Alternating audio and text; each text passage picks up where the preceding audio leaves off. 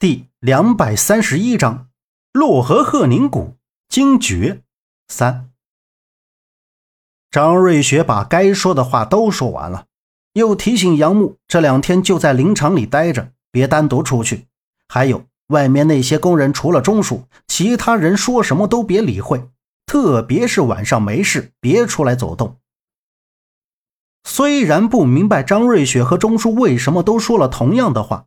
但杨木还是点点头，没有更多的过问。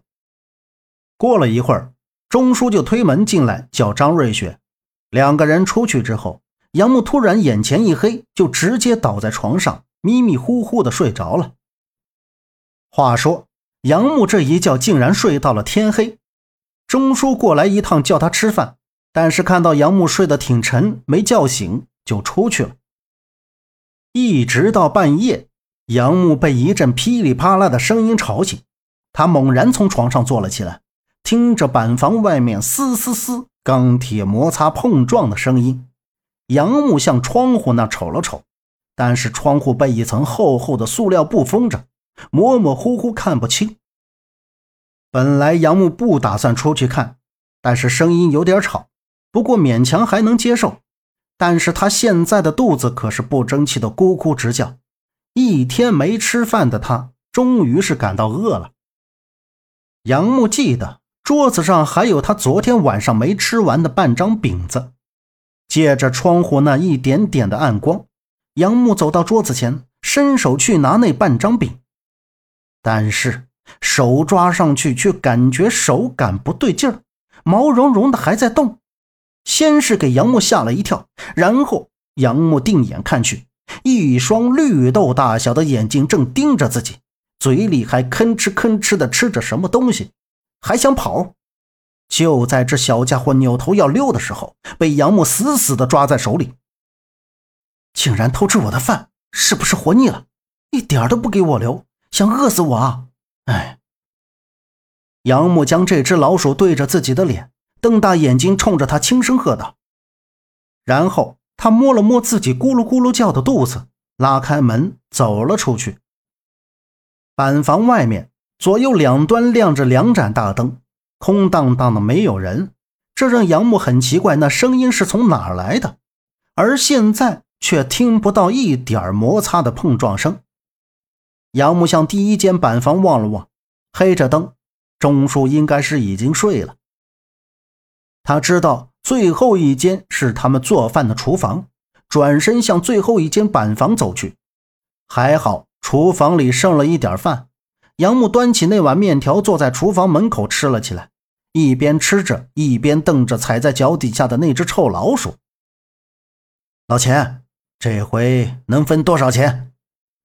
一个声音在厨房的右侧后方响起。这回不好说。这批料子质量不怎么样，一会儿买家来了，多往上提提价吧。还有多少没弄？赶快弄完吧。老钱是停一会儿说一会儿的回应道：“哎，老钱，你说咱们是不是该换个地方偷了？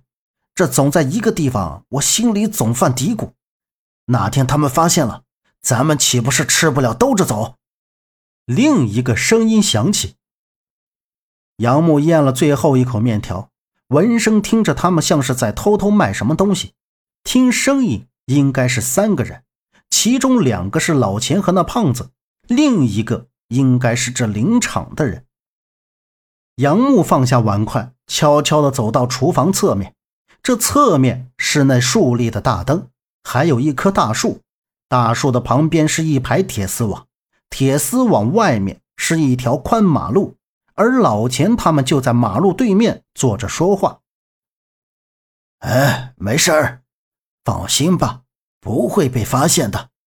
哟，对了，我昨天在那小子屋里看见一个宝贝，像是很值钱的奇宝玉器。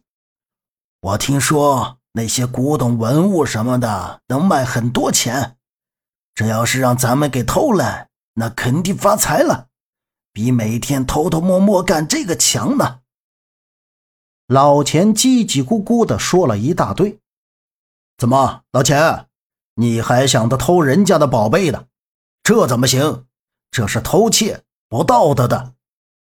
听声音是那个胖子说的。土炮，你怎么回事？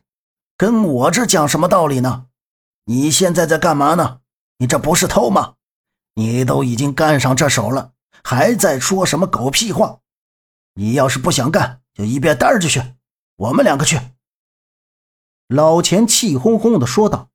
看样子，他就是稀罕上杨木手里的玉虎了。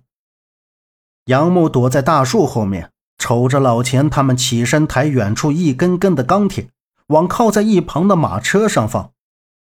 回到板房的杨木就坐立不安起来。刚才听到老钱说要来偷他手里的玉虎，杨木最先想到把这玉虎找个安全的地方藏起来。扫了一圈也没发现哪个地方能藏得住。然后又想趁现在离开这算了，反正早晚都要走。但是又想了想，答应张瑞雪一起走，不能一声不吭就走了。这样也不行，那样也不能，等着他们把玉虎偷走吗？只能另想办法，不然就只能去找钟叔。刚想到这儿，就听到门口有脚步声，紧接着门的插销被弄开了，门。缓缓地被推开，杨木迅速地躺到床上，手里紧紧地握着玉虎。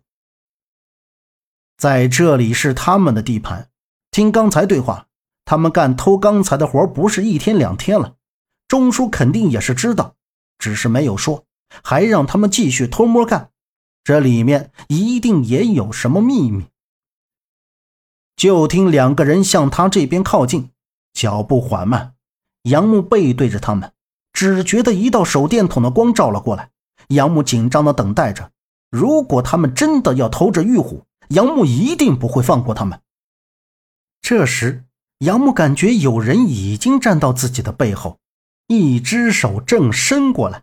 就在杨木准备反手去抓那只手的时候，门外响起了说话声：“老钱，老钱，人呢？上哪儿去了？”是钟叔在找老钱。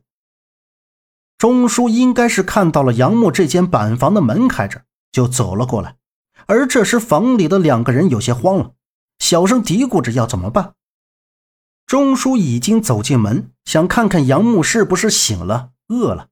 把灯打开之后，正好看到老钱两人握着手里的铁棍子在床边偷摸的动作，那场面可谓是尴尬、震惊。你们要偷的东西就在这儿。杨木坐起身来，冲着身前的两个人喝道：“两人浑身一哆嗦。”你，老钱和另一个年纪不大的中年人正站在床前，面对着钟叔。两个人彷徨失措，杨木就坐在这两个人的身后看着他们。只是没想到，他们手里还拿了家伙。老钱，偷东西偷到老板的人这来了。是不是想钱想疯了？